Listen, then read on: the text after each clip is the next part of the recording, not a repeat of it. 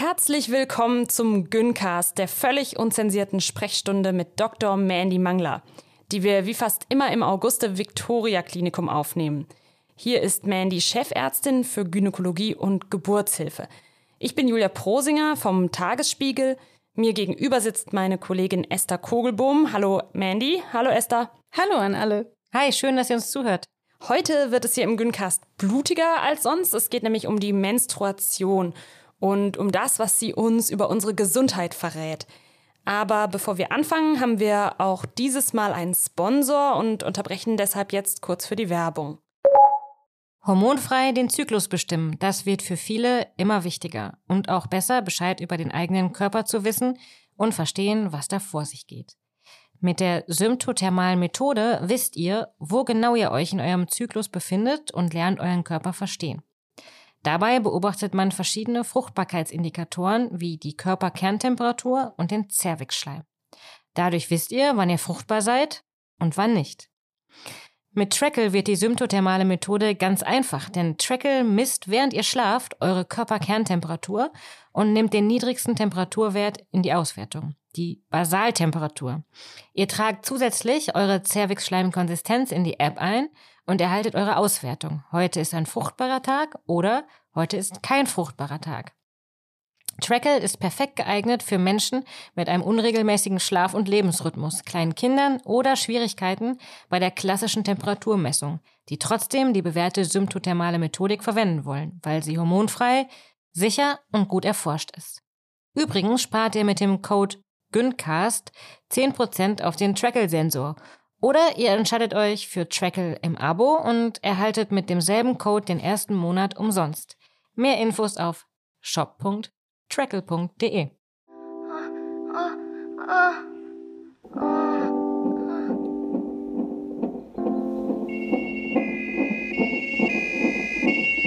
Chefin, bitte in OP.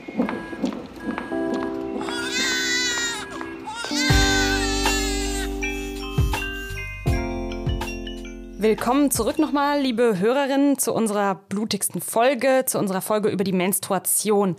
In der letzten Folge vor unseren vielen Extra-Folgen, die wir seitdem gemacht haben, hatte unsere junge Person, die wir hier im Gyncast ja durchs Leben begleiten, einen selbstbestimmten Schwangerschaftsabbruch. Und es hat dann eine ganze Weile gedauert, bis sie ihre Tage wieder in ihrem gewohnten Rhythmus bekommen hat. Und darüber war sie ziemlich dankbar.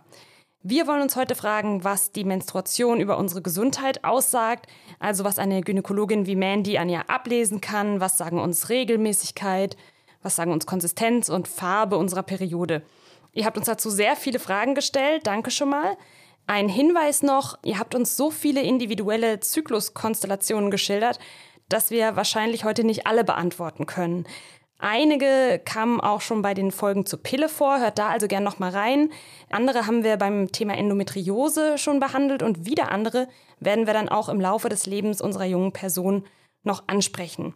Also hört gern noch mal die anderen Folgen und schickt uns auch gerne weitere Ideen für Themen, das besprechen wir dann alles versprochen. Ja, und eigentlich dachten wir, wir könnten hier so eine komplett gynäkologische Folge hinlegen, weil ja in den letzten Jahren sehr, sehr viel über die gesellschaftliche Wahrnehmung auch von Menstruationen gesprochen wurde. Es sind also Bücher erschienen wie Ebbe und Blut, Liv Strömquist, Der Ursprung der Welt und natürlich das großartige Buch Periode ist politisch von Franka Frei. Es gibt eine ganze Menge Podcasts nur zur Periode, aber das Tabu ist irgendwie immer noch da, doch, mir ist aufgefallen, inzwischen gibt schon sowas wie so eine Blutbubble, oder? Ja, aber vielleicht nur in gewissen Kreisen, weil es ist ja nur ein paar Wochen her, dass zwei Typen Pinky Gloves erfunden haben und auf den Markt gebracht haben. Die beiden fanden das eine geniale Erfindung, pinke Handschuhe, in die man dann seine benutzten Tampons äh, einrollen sollte, so ganz diskret und so, dass äh, andere im Haushalt das bloß nicht mitbekommen. Gut, das Produkt wurde jetzt nach ganz viel Widerspruch vom Markt genommen und die beiden haben sich dann entschuldigt, aber es wurde ja immerhin entwickelt, beworben und verkauft. Ne? Ja, was die jetzt wohl machen. Jetzt haben sie ja Zeit, die beiden. Und uns gibt es wiederum Zeit, noch ganz, ganz häufig und ganz oft über die Periode zu sprechen, denn es ist immer noch nicht vorbei. Das zeigt sich ja an diesen beiden Start-Upern. Ja. ja. oder erinnert ihr euch an, an die männliche Weinerlichkeit, als es da vor ein paar Monaten, glaube ich, war das erst äh, darum ging, dass Periodenprodukte auf öffentlichen Toiletten umsonst sein sollten, wie das ja in Schottland beispielsweise jetzt der Fall ist. Da gab es ja auch wahnsinnig viel Widerspruch von vor allem jungen Herren aus gewissen politischen Parteien, dass dann aber auch Rasierer umsonst sein müssten. Ja, Moment, warum sollten denn auch nicht über kostenlose Einwegrasierer rumliegen? Das würde doch niemandem schaden, denn es wäre doch auch für Personen, deren Bartwuchs, und ich rede echt ungern über sowas ekliges wie Bartwuchs, und das Thema ist ja auch total schambehaftet und es setzt, der Bartwuchs setzt ja auch total überraschend ein und hinterlässt überall Flecken und Stoppeln und da wäre das eine echte Erleichterung, wenn die überall in, an öffentlichen Toiletten rumliegen würden, oder? Mhm. Ja. Hm. ja, nicht, dass die Mitbewohner das sonst noch mitbekommen. Genau, das wäre furchtbar. Ja, und es hieß ja auch nicht umsonst schon im dritten Buch Mose, wenn ein Mann seines Bartes Wuchs hat, dann soll er sieben Tage beiseite getan werden. Wer ihn anrührt, wird unrein sein bis auf den Abend. nee, nee, nee, Spaß. Die Stelle heißt natürlich, wenn ein Weib ihres Leibes Blutfluss hat, die soll sieben Tage beiseite getan werden. Wer sie anrührt, wird unrein sein bis auf den Abend. Also dieses Tabu ist uralt und kein Wunder, dass wir es noch nicht losgeworden sind. Ja, unglaublich. Und wenn man heutzutage das Wort Periode googelt, dann findet man auch immer noch sehr viel Stigmata. Und äh, stellt euch mal vor, Disney hat 1946 sogar einen Film produziert zu dem Thema, der heißt The Story of Menstruation. Und da ist der, so die Essenz Keep Smiling während der Periode auch ganz äh, verrückt anzugucken. Ja, also ich merke schon, wir werden es nicht schaffen, alle Aspekte von Menstruation hier heute unterzubringen. Und ähm, ich finde, deshalb konzentrieren wir uns auf das, was wir dank dir, Mandy, am besten können, nämlich die evidenzbasierten Antworten. Erstmal so ganz allgemein gefragt, warum bluten wir eigentlich? Ja, das ist total spannend, finde ich. Und äh, Menstruation ist was ganz Seltenes in der Natur.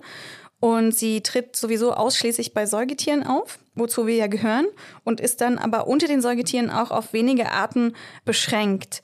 Und also ich sag mal ein paar Tiere, bei denen Menstruationen auftreten, also afrikanische Rüsselspringer. Das sind so bunte Mäuse, oder? Ja, mit so einem roten Rüssel. Und dann einige Fledermausarten, dann bei Wölfinnen und Haushündinnen und dann bei so höheren Primaten, äh, wie zum Beispiel bei uns Menschen. Und wildlebende weibliche Tiere menstruieren nur selten und selbst wenn sie wie die Bonobos mehrmals im Jahr empfängnisbereit sind, dann findet meistens halt auch eine Befruchtung statt. Und das liegt unter anderem daran, dass viele Tiere so eine äh, sogenannte induzierte Ovulation haben. Also das heißt, die haben einen Eisprung, wenn sie sich paaren. Also das ist direkt miteinander gekoppelt. Das ist ja mega effizient. Das wäre natürlich für die Menschen auch total super, wenn sie sowas wie eine anlassinduzierte Ovulation haben würden. Ähm, warum bluten wir denn dann so oft? Wir können es doch genauso machen wie der afrikanische Rüsselspringer. Ja, genau. Und da hat die Evolution sich aber dagegen entschieden. Und wir bluten inzwischen in unseren westlichen Industrienationen so häufig wie nie zuvor in der Evolution. Und es liegt halt daran, dass wir ähm, sehr gut geboostet sind durch halt eine extrem gute Ernährung. Also die beste Ernährung, die die Evolution je kannte. Und auch so insgesamt haben wir halt gerade eine sehr günstige Situation bezüglich Fortpflanzung. Und das merkt die Evolution und die hackt uns dann einen Zyklus nach dem anderen rein. Und äh, das ist dann jedes Mal im Prinzip eine neue Aufforderung, reproduzier dich. Und wie war es früher? Also früher waren Frauen einfach öfter schwanger und haben eben auch mehr und länger gestillt und die Menopause setzte da auch früher ein. Und da gab es so über lange Winterzeiten, in denen dann Frauen gar nicht geblutet haben, weil sie nicht optimal ernährt waren und die Energie fehlte.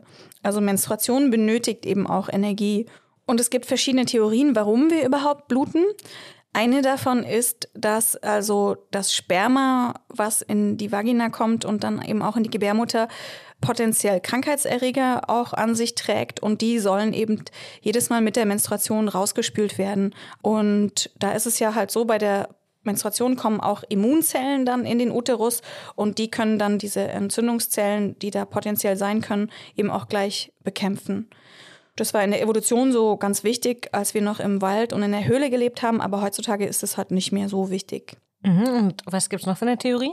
Die zweite Theorie ist, dass dieses Abbluten halt den Körper weniger Energie kostet, als wenn man die Schleimhaut die ganze Zeit dauerhaft empfängnisbereit hält, dass es dann energetisch einfach aufwendiger ist und sich irgendwo nicht lohnt. Und dass dann eben äh, diese Schleimhaut abgeblutet wird lieber.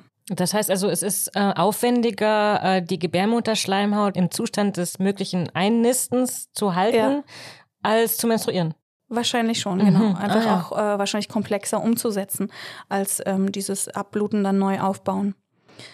Und die dritte Theorie, und die ist auch super interessant und auch sehr nachvollziehbar, dass ähm, die Menstruation eben auch eine, ja, so eine Art Vorkonditionierung, also eine Vorbereitung ist auf eine potenzielle Schwangerschaft, weil also bei der Menstruation eben auch so eine Entzündungsprozesse und so ein bisschen Stress in dieser Gebärmutterschleimhaut entsteht.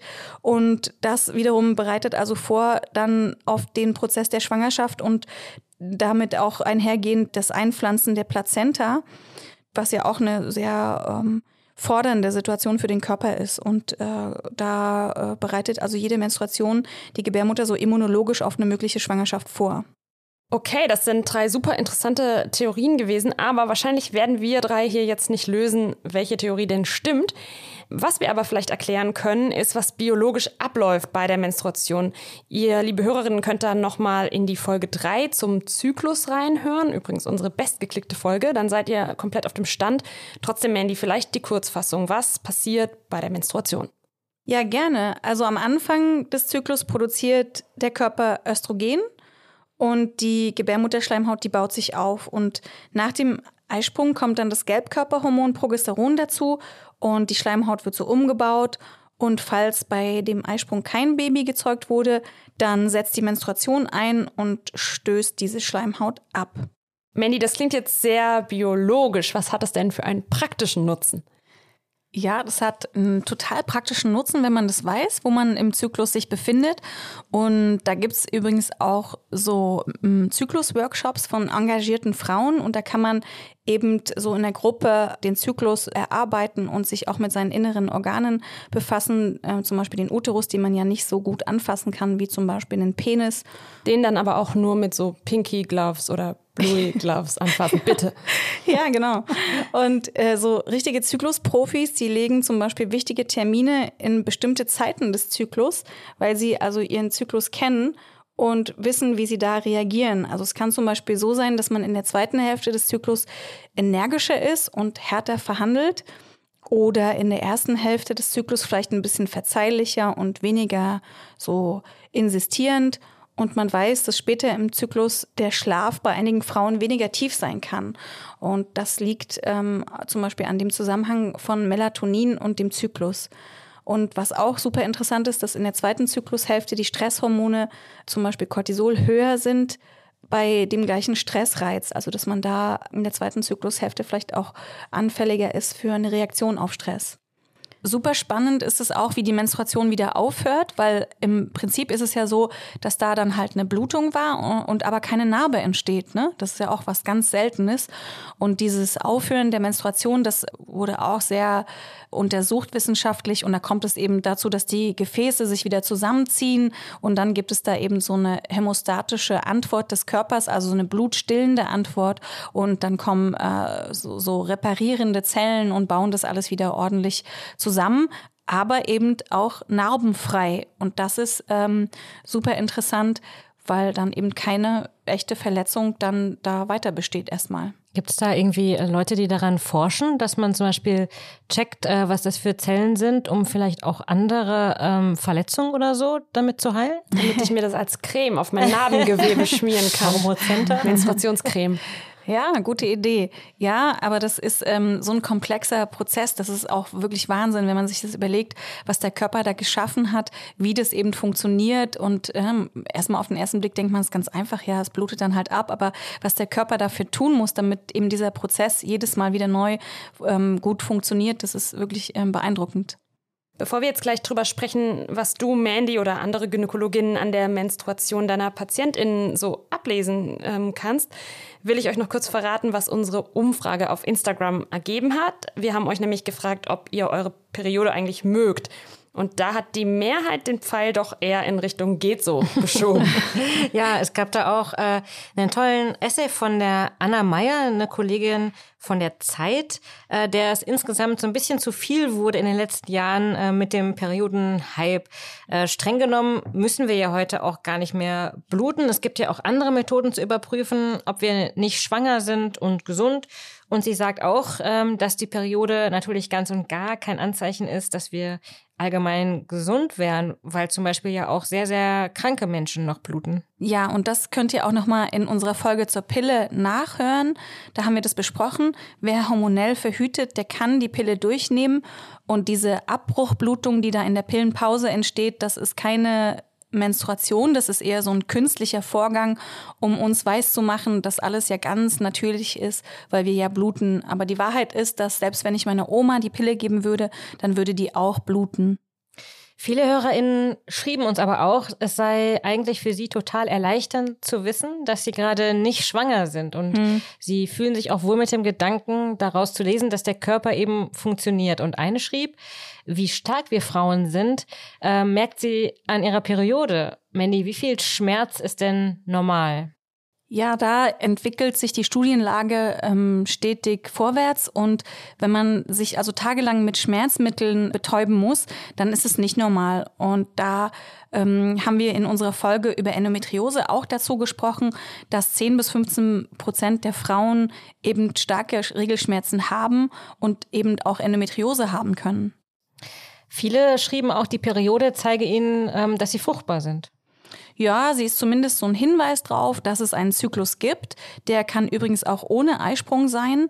Und zur Fruchtbarkeit gehören dann schon auch noch ein paar andere äh, Faktoren. Und die Intensität der Menstruation ist auch kein Anzeichen dafür, wie fruchtbar eine Frau oder Person mit Vagina ist. Wir haben euch auch auf Instagram gefragt, wie regelmäßig eure Regel ist, denn schon allein der Name suggeriert ja irgendwie, da muss alles ablaufen wie bei so einem Uhrwerk, regelmäßig eben. Und bei etwa der Hälfte von euch kommt sie auch uhrwerksartig vor, bei der anderen Hälfte macht sie im Prinzip, was sie will. Was verrät uns denn die Regelmäßigkeit? Ja, also diese 28 Tage, die sind nur so ein Durchschnittswert. Manche bekommen alle drei Wochen ihre Menstruation oder andere alle fünf Wochen. Und es gibt auch viele Faktoren, die die Regelmäßigkeit beeinflussen. Also meistens Ernährung, Sport oder Stress. Und dann gibt es ein paar Hormonstörungen. Da gibt es zum Beispiel Veränderungen der Schilddrüse oder der Leber und Nieren und andere Stoffwechselerkrankungen. Mandy, viel häufiger ist aber, wenn es zu Unregelmäßigkeiten kommt, du hast es gerade erwähnt, Stress. Und das hat uns auch wirklich jede zweite von euch geschrieben, dass, wenn sie ganz viel Stress hat, ihre Periode eben verspätet kommt. Was passiert da genau im Körper? Also bei Stress, da passiert im Körper was ganz ähnliches wie bei der Ausschüttung von Östrogen und Progesteron, interessanterweise. Und zwar, wir erinnern uns ja noch, dass die weiblichen Hormone aus dem Gehirn sozusagen stimuliert werden. Ne? Das, das wisst ihr noch, Hypothalamus, Hypophyse, das sind mhm. Teile vom Gehirn. Und die äh, haben so einen Regelkreislauf mit dem Eierstock und dann werden weibliche Hormone ausgeschüttet. Und bei Stress ist es ganz, ganz ähnlich, aber über einen anderen Regelkreislauf. Und zwar über den Corticotropin-Releasing-Hormonkreislauf, der im Prinzip ist es so ähnlich und es wirkt dann ähm, aus dem Gehirn auf die Nebennierenrinde und dann werden Stresshormone ausgeschüttet. Und das sind eben zwei Kreisläufe, die sich sehr ähnlich sind, sind auch Nachbarn im Gehirn sozusagen. Und wenn man jetzt viel Stress hat, dann interagieren diese Kreisläufe und da wird dann sozusagen bei Stress zugunsten des Stresses und der Körperfunktionen die Regel runtergedrosselt und dann fällt die halt mal aus oder ist verschoben. Und ist es evolutionär nicht dann so ein bisschen sowas wie das, was du vorhin mit der Nahrung oder Ernährung erzählt mhm. hast? Also, dass sozusagen der Körper weiß, jetzt gibt es Wichtigeres, jetzt produziere genau. ich keine Menstruation. Mhm. Eins plus. Eine Hörerin erzählte uns auch von ihren besonders langen Zyklen, die dauern bis zu 60 Tage, wenn sie Stress hat. Also äh, so sagt ihr Körper, jetzt habe ich eigentlich überhaupt keine Zeit und keine Kapazitäten ähm, für eine Befruchtung. Das mhm. klappte allerdings bei ihr nicht wirklich als zuverlässige Verhütung. Ihre Tochter entstand, als ihr Eisprung dann an Tag 50 war. Ja, so eine langen Zyklen, die sind manchmal ganz fruchtbar. Und da hatte ihr Körper offensichtlich eine ganz eigene Idee. Aber grundsätzlich kann man zu langen Zyklen sagen, dass die eigentlich erstmal nichts Beunruhigendes sein müssen. Und es gibt da einfach auch eine große Spannbreite an Zyklusvarianten. Wichtig finde ich zu wissen ist, wie war das bei mir, als ich jünger war? Und waren da meine Zyklen eher lang oder kurz?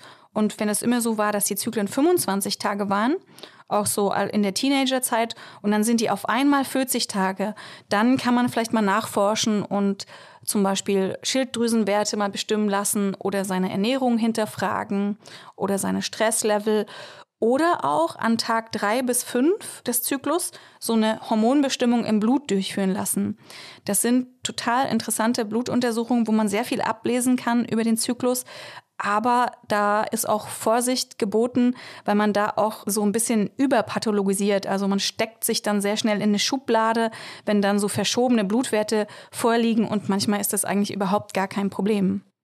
Ein anderer Punkt ist ja, wie du gerade schon erwähnt hast, auch die Ernährung. Wir wissen ja alle, dass starkes Untergewicht beispielsweise dazu führen kann, dass die Periode einfach ganz ausbleibt. Mhm. Aber kann ich denn auch beispielsweise mit einer veganen oder vegetarischen Ernährung eine Verschiebung meines Zyklus bewirken?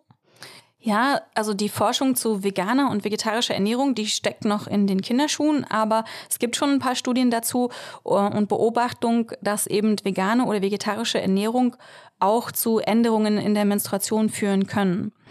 Und dazu kann man sich auch, äh, was wir sehr gerne tun, die Evolution angucken. Und da weiß man, früher haben die Menschen halt überwiegend vegetarisch oder vegan gelebt. Ne? Und da kam ja dann eben auch die Menstruation seltener und es war völlig in Ordnung. Also die natürliche Verhütungsmethode der Natur ist, wenn nicht genug Nahrung da ist, dann wird der Zyklus vorübergehend eingestellt. Und Veganismus, also ich ernähre mich auch vegan, aber das ist eine Mangelernährung äh, und da ist es so, dass dann eben auch Zyklusveränderungen auftreten können. Aber wir in unserer westlichen Welt sind ja eher so überernährt tendenziell und wissen das nicht mehr und haben da so andere Ansprüche an, an die Regelmäßigkeit unseres Zyklus, also sind da sehr streng, wenn der Zyklus nicht so wie ein Uhrwerk funktioniert. Ja, vielleicht ist es auch was sehr Deutsches, darauf zu hm. pochen, dass seine Regel alle 28 Tage hm. um 8.30 Uhr morgens einsetzen wird. Ja. Aber heißt denn nun, ähm, ein unregelmäßiger Zyklus ist überhaupt gar kein Anzeichen für einen ungesunden Körper? Das hast du gerade gesagt, oder? Also jedenfalls nicht unbedingt. Es ist halt so, dass durch unsere gute Versorgung und Ernährung wir eben sehr regelmäßig menstruieren. Und wenn jetzt die Menstruation einfach sehr lange ausbleibt, dann kann man schon mal gucken, man will ja immer seine maximale Gesundheit und dann kann man schon mal gucken, woran liegt es? Ist es jetzt physiologisch, also normal oder steckt da irgendwas anderes dahinter? Jetzt haben wir über zu lange oder lange Zyklen gesprochen, aber ähm, viele von euch schrieben uns auch, sie hätten immer zu kurze Zyklen, also nur von so 21 Tagen. Das heißt ja, dass sie viel öfter bluten als andere und das kann natürlich ziemlich nervig sein. Woran liegt das? Also es kann ganz physiologisch sein, also normal. Aber was auch sehr interessant ist, ist, dass wir alle eher so eine ähnliche Anzahl an Zyklen zu haben äh, scheinen. Das heißt also, Frauen mit kürzeren Zyklen, die kommen dann zum Teil früher in die Menopause. Und wenn das neu aufgetretene kürzere Zyklen sind, dann kann auch eine Gelbkörperschwäche dahinter stecken. Mehrere haben uns auch geschrieben, dass sie äh, nach der Covid-Impfung einen total kurzen Zyklus hatten und andere schrieben, dass sie danach sehr heftige Blutungen gehabt haben, die äh, heftiger waren eben als sonst. Hast du denn einen Schimmer, Mandy, womit das zusammenhängt? Nur mit dem Stress während der Impfung kann es ja nicht wirklich zu tun haben. Ja, also das kann wirklich am Stress liegen, ähm, weil das, der kann ja zu äh, Verschiebungen in der Menstruation führen. Aber, und das ist auch gut untersucht und bewiesen, durch eine äh, Covid-19-Impfung kriegt man eben eine Thrombozytopenie, also eine Abnahme der Blutplättchen. Und diese Blutplättchen, die sind ja für die Blutstillung eigentlich zuständig. Und da kann man sich schon vorstellen, dass es dadurch zu einer äh, stärkeren äh, und vielleicht auch verkürzten Menstruation kommt. Auf jeden Fall ist es nur ein temporäres Phänomen, also es geht wieder weg. Unsere junge Person, die wir hier im Güncast durchs Leben begleiten, die hatte ja einen selbstbestimmten Schwangerschaftsabbruch. Wie ist es denn da, Mandy? Wann pendelt sich die Menstruation so ungefähr wieder ein? Bei 60 Prozent der Frauen kommt es nach äh, vier Wochen zu der nächsten Blutung.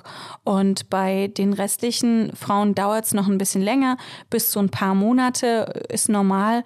Und dann sind diese Frauen wieder in ihrem gewohnten Zyklus zurück.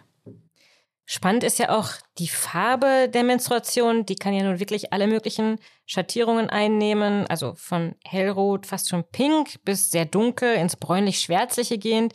Nur eins ist die äh, Periodenflüssigkeit natürlich auf keinen Fall, nämlich blau wie in der Werbung. Ja, an der Farbe kann man einiges ablesen. Und zwar helles Blut, das deutet meist auf eine stärkere Blutung hin, so wie an Tag zwei bis drei der Menstruation, wenn die Periode so richtig läuft. Und da weiß Frau dann auch, dass sie vielleicht Tampon oder Menstruationstasse etwas häufiger wechseln sollte. Und dunkelrotes Blut, das deutet auf einen höheren Östrogenspiegel hin, also mehr Hormone. Und dieser höhere Hormonspiegel ist verantwortlich dafür, dass die Gebärmutter eine eher dickere Schleimhaut aufbaut und die führt dann beim Abstoßen zu stärkeren dunklen Periodenblutungen. Das ist äh, zum Beispiel in der letzten Zeitspanne vor den Wechseljahren so der Fall. Und so ganz dunkles, fast schon bräunliches Blut, ist das unbedenklich? Ja, das heißt dann, dass sich die Periode ein bisschen Zeit lässt, also langsamer fließt und da reagiert sie mit Sauerstoff, also oxidiert. Und das kann dann auch manchmal so, ein, so, ein, so, ein, ja, so eine rostbraune Farbe geben. Und ja, ist einfach ein Zeichen für eine langsamere Menstruation. Und rosa Blut, das deutet auf einen niedrigen Östrogenspiegel hin das passiert zum Beispiel, wenn sich der Körper auf eine Schwangerschaft vorbereitet oder auch durch Stress oder Ernährung. Dann gehen die weiblichen Hormone runter und die Blutung wird heller. Nur bei grauem oder grünem Blut, da sollten ein paar Alarmglocken schrillen, weil das ein Hinweis sein kann auf Geschlechtskrankheiten und das kann man dann mit seiner Gynäkologin besprechen. Aber ich habe euch so ein Zwischenmitbringsel mitgebracht heute. Zweimal Geschenke. Wir kommen ja noch zur Zwischenblutung, aber dass es jetzt schon Zwischenmitbringsel gibt, ist natürlich spektakulär. Oh, Mandy packt ein riesiges Mikroskop aus. Ja. Das ist ja spannend. Das sieht Jetzt wirklich aus wie früher im Biounterricht. Ja. Schwer, verstaubt. der Labofot 2 wird installiert. Ich baue mal das Mikroskop auf und ihr kriegt in der Zwischenzeit Handschuhe Pinky Gloves? und so eine Dinger hier, das habe ich euch mitgebracht, und Objektträger. Und dann müsst ihr diese rote Flüssigkeit auf die Objektträger tun. Ähm, Mandy, diese rote Flüssigkeit. Kannst du Ja. da schon was zu sagen oder müssen wir einfach erraten, was das ist? Genau, diese rote Flüssigkeit, die mikroskopieren wir jetzt. Und naja, also Bloody Mary ist diesmal nicht. Aha. Also die, wenn du es, äh, die ist ja sehr flüssig. Du kannst ja mal beschreiben, was du da siehst. Ja, also äh, ich sehe ein ähm, Reagenzglas mit Stopfen obendrauf und es ist zu ungefähr einem, etwas mehr als einem Drittel gefüllt mit einer bräunlich-roten Flüssigkeit. Und ich werde das, ähm, die Flieder, den fliederfarbenen Stopfen abschrauben Ja. und ähm, Aber was, was kannst du schon mal an der Flüssigkeit erkennen, wenn das jetzt Blut wäre? mhm. Also, also ich sehe etwas dunkleres äh, Menstruationsblut. woher weißt du, dass Menstruationsblut ist? Naja, wir haben die ganze Zeit drüber geredet. Es ist dunkelrot. es wird in kleinen Reagenzgläsern verabreicht. Aber wenn du es jetzt irgendwo rumstehen würdest, wie könntest du erkennen, ob es äh, Menstruationsblut ist oder nicht? Ah, es ist nicht geronnen. Jawohl. Ach so. Genau, es ist ganz äh, flüssig, ne? Wie lange äh, braucht normales Blut, bis es gerinnt? Wenig, kurze Zeit, paar Minuten. Okay. Ne? Und dann flockt es so aus und bildet eben so Klumpen und so. Mhm. Und Menstruationsblut halt nicht. So, jetzt habe ich euch den Objektträger eingestellt unter dem Mikroskop. Und jetzt könnt ihr einmal die Menstruationsflüssigkeit unter dem Mikroskop euch betrachten. Äh, Esther, willst du mal hier mh, reingucken ins Mikroskop? Da sieht man jetzt ähm, ganz kleine Blutzellen, diese runden. Ich muss dir leider noch ein bisschen näher kommen hier in unserer Laborsituation. Mhm. so eine kleinen runden Zellhaufen sind es. Das sind dann die Blutzellen und die größeren Zellen, das sind so eine Epithelzellen und dann sieht man halt auch Schleim, der da drin ist und das sind die drei Komponenten der Menstruation, halt Zellen, Blut und Schleim. So genau habe ich mir das noch nie betrachtet. Sieht toll aus. Ja, Ja, danke, Mandy. Da hat man jetzt unter Mikroskop ganz eindrucksvoll gesehen, dass halt nicht nur die Farbe unterschiedlich sein kann, sondern auch die Konsistenz. Die kann nämlich ebenfalls ganz anders als in der Werbung auch mal dünnflüssig sein, so wässrig oder eben schwer und mit Klumpen versehen, oder? Um es mit einer unserer HörerInnen zu sagen, wie viel Gewebe und Wabbelschleim ist normal, fragte sie. ja, also die Zusammensetzung der Menstruationsflüssigkeit, die ist je nach Tag der Menstruation anders. Da gibt's mal mehr Schleim, mal mehr Gewebe, mal mehr Blut. Und diese Klumpen, die manche Hörerinnen uns auch beschrieben haben, das sind Koagel, nennt man die medizinisch, und das sind dann doch eher Blutzusammenrottungen. Also da formiert sich das Blut zu so einem leberartig aussehenden ähm, Fetzen und der ist auch relativ schwer und fällt dann so unter Umständen auch so raus. Auf die Dauer ist es nicht so gut. Also es ist ein Zeichen für eine Hypermenorrhoe, also eine starke Blutung. Und sag mal, wir hatten es gerade beim äh, Mikroskopieren schon mal ganz kurz, aber normalerweise haben wir festgestellt, Grindblut ja. Aber was genau ist denn jetzt am Menstruationsblut anders, dass es eben nicht passiert? Ja, also in dieser Menstruationsflüssigkeit sind ähm, Stoffe, die die Blutgerinnung verhindern. Und das ist was ganz, ganz Interessantes. Das hat die Natur eben so gemacht, damit die Menstruationsflüssigkeit sich nicht in der Gebärmutter staut, weil sonst würde sie ja da immer rumliegen und da alles verstopfen. Ne, das ginge gar nicht. Manche haben von euch geschrieben, dass sie bei Stress zum Beispiel nur sehr, sehr wenig bluten. Was verrät uns denn ganz allgemein die Menge über unseren Zustand? Ich finde, man überschätzt immer so die Blutungsmenge. Ne? Also so im Schnitt sind es pro Menstruation nur 65 Milliliter, also weniger als ein normaler Bloody Mary an Volumen hat. Also eine Espressotasse voll.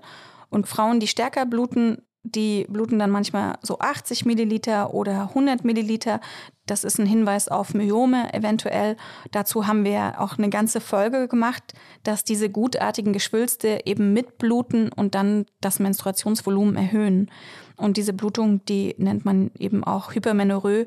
Und die können schon eben auch eine Belastung darstellen, weil sie dann so Symptome wie Müdigkeit und Abgeschlagenheit und Kopfschmerzen produzieren durch den damit verbundenen Eisenmangel, weil man da das Eisen eben verliert über diese stärkeren Menstruationen. Und Frauen, die mehr Fettgewebe haben übrigens, die bluten auch zum Teil stärker. Und es liegt daran, dass im Fettgewebe eben auch immer weibliche Hormone gebildet werden, die dann wiederum dafür sorgen können, dass die Gebärmutterschleimhaut höher ist, als wenn man nicht so viel Fettgewebe hat. Eisenmangel, äh, was kann ich da tun? Jeden Tag ein großes Steak mir zubereiten in der Grillpfanne? Ja, ähm, schwierig, wenn man Veganerin oder äh, Vegetarierin ist, aber gerade besonders auch bei so ähm, Ernährungsweisen lohnt es sich mal äh, zu fragen, bin ich eigentlich chronisch müde oder erschöpft und könnte das an meinem Eisenspeicher liegen? Also habe ich den einfach nicht so hoch aufgefüllt? Habe ich vielleicht durch Menstruation eben Eisen verloren und durch die Nahrung nicht mehr wieder ähm, genug aufgenommen? Und da kann man dann eben Eisen zu sich nehmen, in welcher Form auch immer, ob als Steak oder als Tablette, als Substitution oder als Saft auch. Eisenmangel, da sind ja ganz besonders weibliche Sportlerinnen von bedroht. Da gibt es ja dieses sogenannte Red S, Relative Energy Deficiency Syndrom, weil eben Sportlerinnen so einen erhöhten Eisenbedarf haben und wenn sie dann auch noch zusätzlich bluten, dann kriegen sie das eigentlich über die Ernährung kaum noch ausgeglichen. Interessant ist ja auch, dass es Profisportlerinnen gibt, die ihre Zyklen richtig tracken und dann ihre Leistungsbereitschaft auch von dem Zeitpunkt ihres Zyklus abhängig machen, ne? Ja, da werden ganze Trainingspläne danach geschrieben nach dem Zyklus. Das finde ich auch ähm, total vernünftig. Und viele von diesen Leistungssportlerinnen nehmen eben deswegen auch die Pille durch, um nicht mehr so einen phasischen, zyklischen Schwankungen zu unterliegen, sondern eben dann auch äh, keine Menstruation in der Wettkampfphase zum Beispiel zu haben. Mandy, mir wurde immer gesagt, dass sich die Periodenschmerzen nach einer Schwangerschaft bessern. Und dann haben aber Hörerinnen geschrieben, dass die Blutungen nach Schwangerschaften bei ihnen viel stärker geworden sind. Also, Mandy, was macht denn das Kinderkriegen mit der Menstruation? Wenn man schwanger ist, dann wird die Endometriose zum Teil viel weniger, ähm, weil eben das Gewebe der Endometriose durch die Schwangerschaft eingefroren wird und dann eben auch abgebaut wird. Aber bei einer Schwangerschaft wird ja auch der Uterus sehr, sehr groß und bildet dann vor allem so Blutgefäße rechts und links. Das muss ja erstmal so sein. Und wenn dann aber das Baby draußen ist und die Gebärmutter wieder schrumpft, dann bleiben diese Blutgefäße zum Teil und gehen nicht richtig weg. Und das kann eben dann aber auch zu stärkeren Blutungen nach Schwangerschaften führen. Also diese Gebärmütter sind dann so ein bisschen kleine Fabriken und produzieren dann kräftig. Ich finde ja schon total verwunderlich, dass jede einzelne Periode schon bei einer individuellen Person jeweils so anders sein kann. Also mhm. mal ganz viel, mal ganz wenig, mal mit Pausen, mal flutend, mal tröpfelnd. Ja, man denkt ja, dass wir in unserem fortgeschrittenen Alter schon so viele Jahre Erfahrung mit der Menstruation haben, dass wir also Periodenprofis sind. Aber ich glaube, so ist es dann doch nicht. Also am Anfang, da geht natürlich öfter mal was schief, da passieren Pannen, aber auch später kann noch was passieren. Also mal ganz ehrlich, Esther und Mandy, wann habt ihr zuletzt daneben geblutet? Oh, vielen Dank, Julia, für die hervorragende Frage. Also überraschend ähm, war das bei mir eigentlich nur so richtig in der Stillzeit. Also, denn eigentlich ist es ja so, wenn man voll stillt, also dem Baby nicht zufüttert, dem Kleinen, bekommt man ja oft seine Tage nicht. So war es normalerweise bei mir auch immer. Aber es gab diesen Moment, an den ich nur ungern zurückerinnere, an dem ich eben alleine mit einem Kleinkind an der Hand und noch einem umgeschnallten Säugling im Park spazieren war und plötzlich eben dieses gute alte vertraute Ziepen im unteren Rücken gespürt habe und jetzt fragt in diesem Zustand mal irgendwelche fremde Frauen auf der Kaffeetoilette um Hilfe oder versucht in der Klokabine mit umgeschnalltem Baby, äh, also auf einer öffentlichen Toilette, ähm, euch zu behelfen, während das Kleinkind eben staunend daneben steht, ähm, den Blutfluss betrachtet und neugierige Fragen stellt. Also in so einem Moment ist es schon sehr gut, wenn man sich an so ein paar Rückbeugen aus dem Yoga erinnern kann, denn das ist schon sehr gymnastisch gewesen. Ja, das ist ein eigener Rückbildungskurs ja, gewesen. ja. Also ich merke das interessanterweise immer rechtzeitig und blute also nur, wenn dann nur mit Absicht daneben, nicht unbeabsichtigt. Aber ähm, seitdem wir das letzte Mal über den Zyklus gesprochen haben, und das ist ja jetzt schon fast ein Jahr her, da haben wir uns damals auch unterhalten über Malen mit Menstruationsblut und ich habe das dann gemacht in diesem Jahr und das hat mir total gut gefallen. Also äh, das ist ja auch total einfach. Da nimmt man seine Menstruationstasse und einen Pinsel und dann kann man halt damit malen.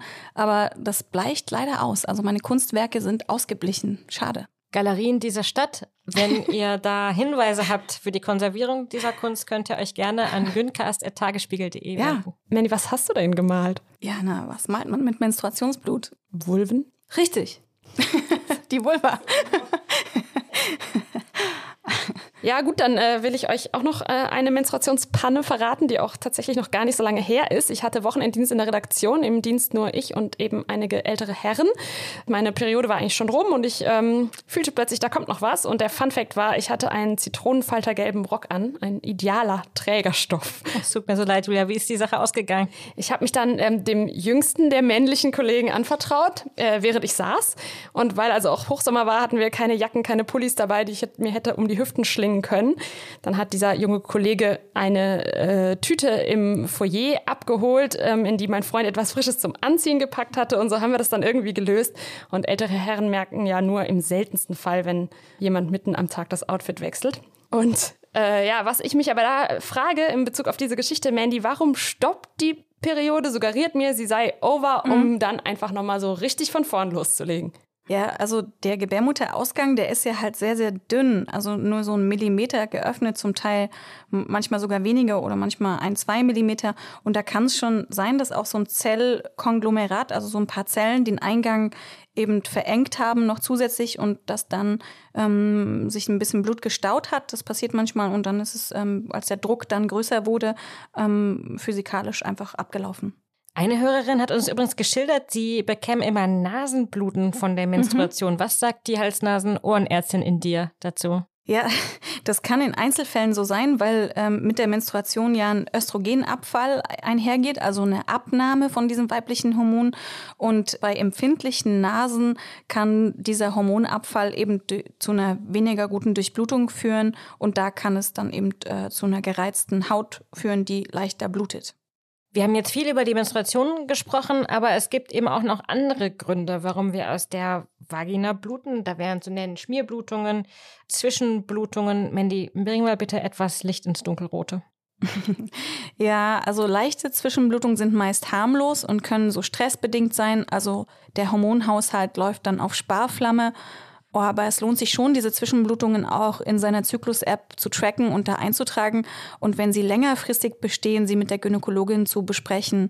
Und Zwischenblutungen während der Pilleneinnahme, die weisen darauf hin, dass die eigene Hormonproduktion sehr stark ist und die der Pille übersteigt und dass die Pille also zu schwach dosiert ist zum Beispiel. Und Zwischenblutungen können aber auch ein Alarmsignal sein für Polypen oder Zysten oder in ganz seltenen Fällen auch für Tumorerkrankungen. aber das ist wirklich sehr, sehr selten und wir nennen diese Zwischenblutungen Metroragien. Mandy, ein Thema, das mich noch umtreibt, nämlich Sex und die Periode. Also ich erinnere mich zumindest, dass es mir oft unangenehm war und so viel auch zum Thema Tabu, mhm. äh, einem Typen, der neu in mein Leben trat, zu sagen, du geht gerade nicht, ich habe meine Tage, weil ich eben immer dachte, das ist für ihn total unangenehm. Mhm. Für mich ist übrigens die Vorstellung einigermaßen absurd, weil ich habe hier ja schon oft berichtet, dass ich mich in einem solchen Schmerztunnel befinde, dass es wirklich das Letzte ist, was ich möchte, dass mich irgendjemand berührt. Ja, wobei es immer mehr Studien gibt, die die krampflösende Wirkung von Orgasmen bestätigen. Und Sex muss ja auch nicht immer Penetration oder Zirklusion, wie wir sagen, sein, sondern kann ja eben auch ganz viele andere Formen ähm, der Befriedigung beinhalten. Und zum Beispiel Vulva-Massagen oder Masturbation, das gibt es ja auch noch. Und da kann schon eben ähm, ein Orgasmus krampflösend auch wirken. Also kann man mal probieren. Und es gibt ja auch Menschen, die diese Menstruationsflüssigkeit beim Sex sehr erregend finden und ähm, dann äh, die auch gerne dabei haben. Und da erhöht es dann die Innigkeit und vielleicht auch die Erregung. Kann ja jeder für sich selbst probieren, ob das ähm, zu einem erfüllteren Sexualleben beiträgt. Entkrampfend äh, kann ja auch die Tatsache wirken, vielleicht mit, dass äh, man ja weiß, dass man während der Menstruation mit nur sehr, sehr geringer Schwier äh, Wahrscheinlichkeit schwanger werden kann. Ne? Ja, wobei schon einige Kinder genauso entstanden sind. Und was ja auch bleibt, ist die Möglichkeit, sich mit sexuell übertragbaren Erkrankungen anzustecken. Aber um auch noch einen Mythos anzusprechen, dass die Menstruation als solche unhygienisch sei, das stimmt nicht. Es gibt aber für die Frauen ähm, ein gering erhöhtes Risiko, sich mit Bakterien zu infizieren, weil der Gebärmuttereingang ja bei der Menstruation ein bisschen geöffnet ist. Und wenn dann der Partner, Partnerin eine bakterielle Infektion hat, die sexuell übertragen werden kann, dann ähm, geht es eben durch diesen geöffneten Uteruseingang ein bisschen leichter zum Teil. Ich weiß nicht, wie es euch geht, aber ich muss schon die ganze Zeit an die Matratzen denken. die abgelegten und abgeliebten Matratzen, die hier zumindest in Berlin ist das so, gerne mal in Straßenecken rumstehen, ähm, warum auch immer. Da kann man dann immer so schön die auberginefarbenen Flecken beobachten, die sich da im Laufe der Jahre so angesammelt haben. Da stelle ich mir immer vor, was da wohl wieder alles passiert ist. Ja, das ist dann schön, wenn diese Flecken sich im Laufe des Lebens so vermischen, ne? also die Spuren inkontinenter Kinder dazukommen oder Stillflüssigkeit, Sabber, Kotze. ja, so. zeig mir deine Matratze und ich sag dir, in welchem Lebensabschnitt du dich gerade befindest. Ich kann Matratzenaufleger sehr empfehlen zu diesem Thema. Eine Frage, die uns viele HörerInnen noch gestellt haben, äh, betrifft den Geruch. Also riecht die Periode überhaupt anders, als wenn ich mir, sag ich jetzt mal, das Knie aufschürfe? Ja, das ähm, fällt Menstruationstassenbesitzerinnen leichter, diese Frage zu beantworten. Da kann man ja ähm, dieses Blut eben an der Menstruationstasse sehr gut äh, nicht nur betrachten, sondern auch riechen. Und an sich ist das Blut jetzt erstmal nicht so geruchsintensiv, wobei man eventuell so ein bisschen was Metalliges rausriechen kann. Das hat ja Blut öfter so an sich. Das kommt vom Hämoglobin.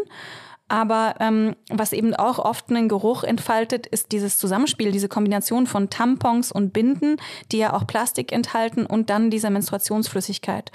Und da helfen auch Menstruationstassen, die haben da nicht so eine starke Interaktion, die sind ja meistens aus Silikon und das, da riecht man eben diese Interaktion gar nicht. Oder auch Periodenunterwäsche, da fällt es halt weg. Also ich habe gelesen, dass es da so einen unangenehm riechenden Stoff namens Trimethylin gibt, der eine Rolle spielt. Denn angeblich können gesunde Menschen den Stoff kurz vor oder während der Regelblutung nicht so gut abbauen. Und deshalb gibt es manche Frauen, die einen leicht fauligen Geruch wahrnehmen. Ja, das ist bei ganz wenigen Frauen der Fall und das sind also Stoffwechselsymptome, die auch sonst im Urin vorkommen. Also dieses Trimethylin, das kommt im Urin dieser Frauen permanent vor und während der Menstruation kann das dann sich eben so stärker konzentrieren und dann riechen diese Frauen das unter Umständen. Das passiert äh, wirklich sehr selten und das kann man dann äh, sehr einfach behandeln. Das würde man im Urin testen und kann man einfach mit seiner Gynäkologin besprechen. Übrigens, Mandy, ähm, ist die Tasse, von der du gerade erzählt hast, ja nicht nur dazu geeignet, um selber zur Gynäkologin sozusagen zu werden, in mhm. seinem eigenen Blut wie im Kaffeesatz zu lesen, sondern sie reduziert eben auch Müll. Die Bildungsplattform Vulvani hat mal ausgerechnet, dass alle menstruierenden Menschen allein in Deutschland im Laufe ihres Lebens 20.000 Tonnen Abfall durch eben diese wegwerfbaren Periodenprodukte produzieren. Und das sind umgerechnet 170.000 Badewannen voller Abfall. Ja, genau. Und die haben übrigens auch ausgerechnet, was die Periode überhaupt kostet. Denn nur durch Tampons und Slip-Einlagen mehrere tausend Euro im Leben.